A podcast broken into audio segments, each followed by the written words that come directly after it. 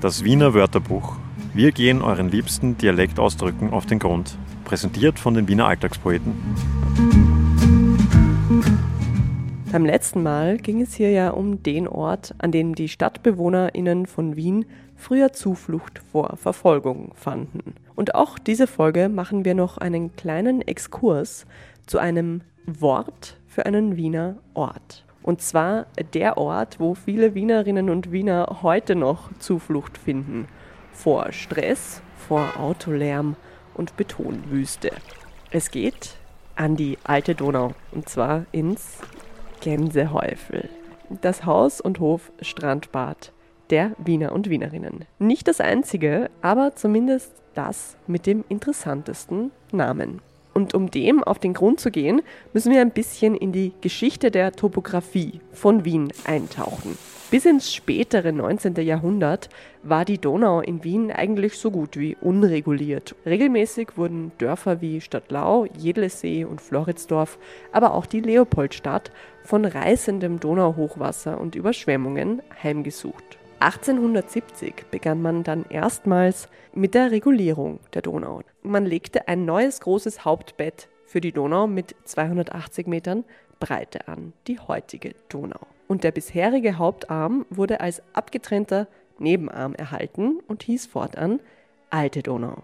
Wien hatte damit ein neues Naherholungsgebiet an einem stehenden Gewässer. Schon vor der Regulierung, als die alte Donau noch der Hauptarm war, gab es im Fluss zwei angeschwemmte Inseln, genannt Haufen.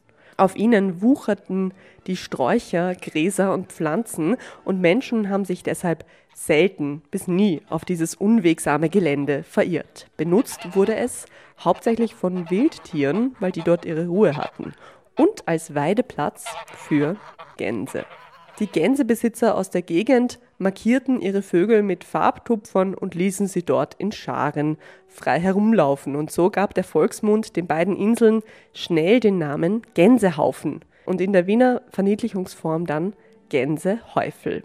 Die nördliche und größere der beiden Inseln heißt heute noch so. Das gleichnamige Strandbad, das heute so sehr zur Wiener Stadtkultur gehört wie das Kaffeehaus oder der Würstelstand, wurde um die Jahrhundertwende von dem Naturisten und Naturheilkundler Florian Berndl gegründet.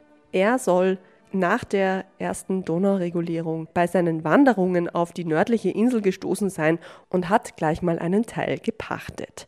Und dort hat er dann die freie Körperkultur zelebriert. Frauen und Männer konnten dort neben und miteinander baden und manchmal sogar nackt. Das hat der Stadtverwaltung um 1900 aber gar nicht gefallen, weswegen man Berndl schon im Jahr 1905 den Pachtvertrag wieder kündigte. Zwei Jahre später hat die Stadt Wien dann selbst ein Freibad auf der Insel eröffnet. Das Strandbad der Kommune Wien am Gänsehäufel.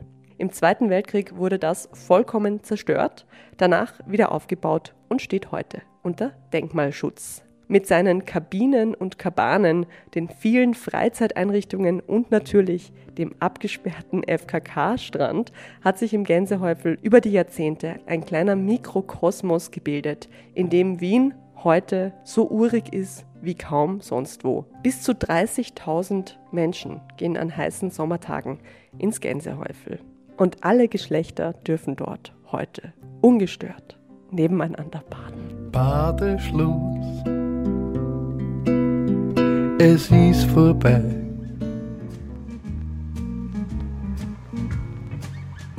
Das war das Wiener Wörterbuch. Wir gehen euren liebsten Dialektausdrücken auf den Grund. Präsentiert von den Wiener Alltagspoeten.